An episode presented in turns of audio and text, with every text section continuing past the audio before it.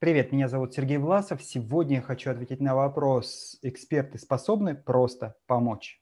Ну вот здесь ответ э, однозначный вряд ли существует, и да, и нет одновременно, в зависимости от того, что скрывается под понятием «просто помочь».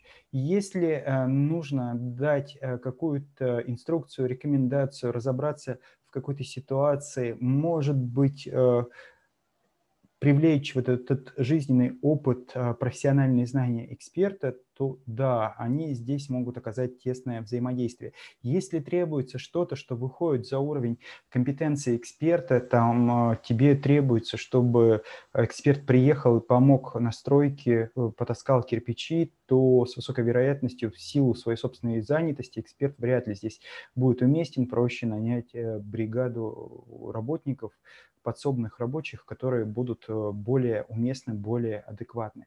Поэтому в зависимости от того, что скрывается за вот этим «просто помочь», и будет э, ответ на этот вопрос. С одной стороны, конечно, если информация, которая нужна, либо действия, которые требуются, будут укладываться э, в опыт данного эксперта, соответствовать его наилучшим функциям, то и отдача будет максимально результативна. И в обратную сторону, если просьба о помощи будет выходить за пределы области компетенции данного эксперта, не будет ориентирована именно на его э, опыт, на его способ действий, то тогда э, ответ отрицательный. Поэтому давайте конкретизируем запрос, и тогда будет и конкретный ответ.